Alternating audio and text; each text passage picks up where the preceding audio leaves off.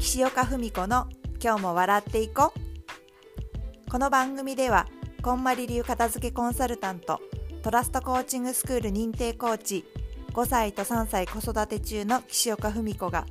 仕事のことゆる自然派生活のこと実家サポートなしのほぼワンオペ育児のことこんまり流の片付けのことをお話ししています。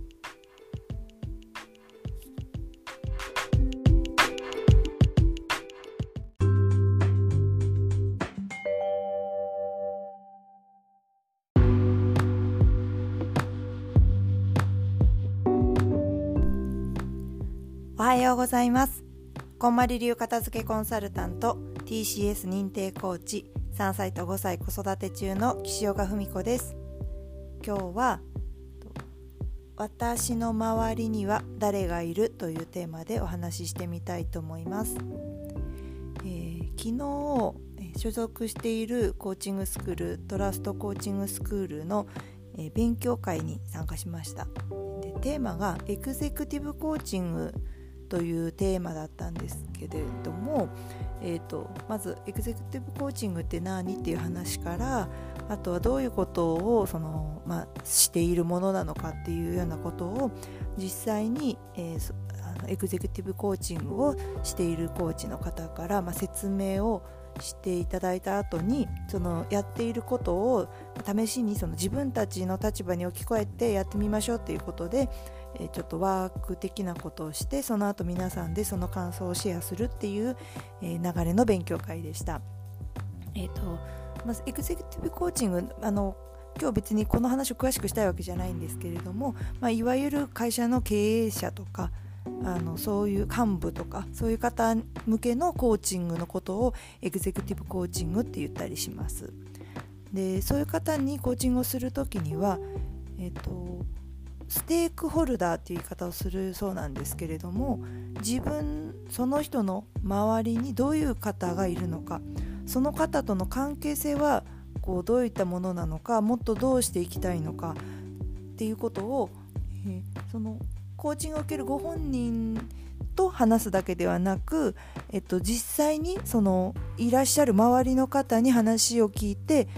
あのまあ、360度評価のような形でそのご本人が思っていることと周りの方が感じていることのすり合わせなどをしていくそうです。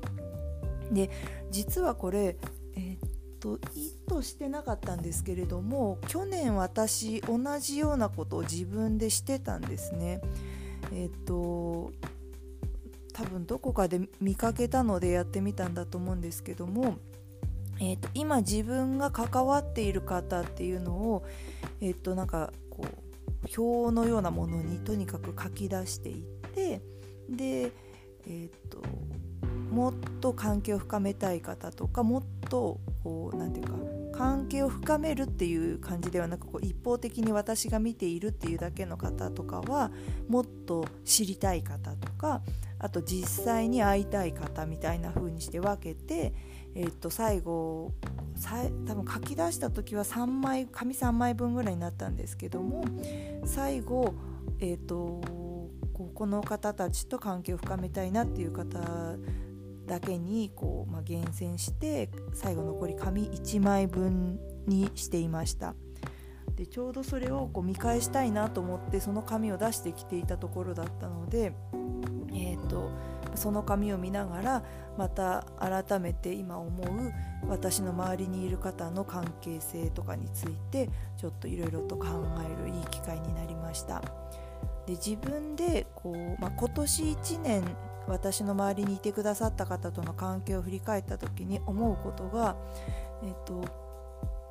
もっとこの人と深くお付き合いしてみたいなと思ったけれども、まあ、いろんな理由で、えー自分がこう例えばその人に対して本当は8ぐらいのこうなんかアプローチとかができたかなって思うけどでも実際は2ぐらいだったなっていう方もいれば、えー、と深くお付き合いしたいなと思ってお付き合いしてみたけれども、うんとなんだろう例えば方向性がちょっと違うなとか、えっと、深く知ったことであ私はそういうふうに考えないなっていうようなことを感じて、えっと、今後はあの別に嫌いとかっていうわけじゃないんですけど、えーと、関係性を深めるというよりかは少しこう浅くしていこうかなとかっていうふうに思っている方っていう、まあ、いろんなパターンというか方がいるなっていうことをまず思いました。で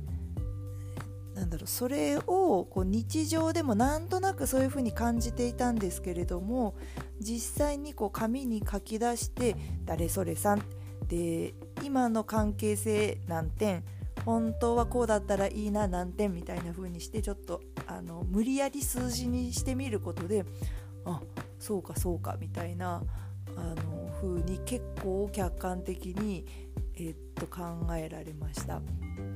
であとはあともう一個あったパターンとしてはこの人との関係どうしようかなもあのもうちょっと浅くしようかなって思ってたけどいやでも実は思ったよりもこう自分の頭の中は閉めてるけどその人に対してのアプローチ自体はまあ、あよく考えたらそんなに深くなかったからあじゃあ今まで通りの付き合いが心地いいなっていうことに改めて気づいたっていう方もいらっしゃいました。うん、ああのちょっと今年は私あのテーマ的にはこう選択と集中っていうので今年、えっと、2022年のテーマの漢字は選択の選選ぶの字を決めてたんですけれどもそういう意味では、えっと、会社の人間関係とかそういうのはあの選択してあの手放すっていうことができたのでそこは大きかったんですけれども、えっと、人間関係とかお付き合いしてる人ってこう日常何気なくお付き合いしてるだけとかになりがちなんですけれどもこう年末にのタイミングであの改めてこう振り返れてまあ、2023年こういう風にしたいなっていうのが自然と出てきたのですごくいい機会になりました、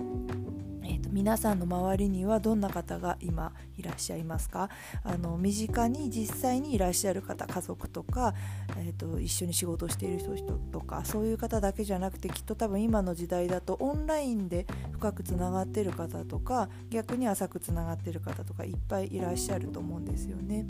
えーとまあ、年末年始ってどうしてもこう今年の振り返り来年の目標とかっていうのがやりたくなる時期でもあるので目標とかを考えるのももちろんいいんですけれどもそういう今あるものをこう見直すっていう振り返りも、えー、っとぜひこう、まあ、力を入れてっていうわけじゃないんですけれどもやってみることで逆にこう来年どうしたいなっていうことが自然と出てきたりするのかなっていうことを改めて考える機会になりました。えーと、ああなたの周りにはどんな方がいらっしゃるでしょうか？是非改めて考えてみてください。今日も笑っていこう岸岡文子でした。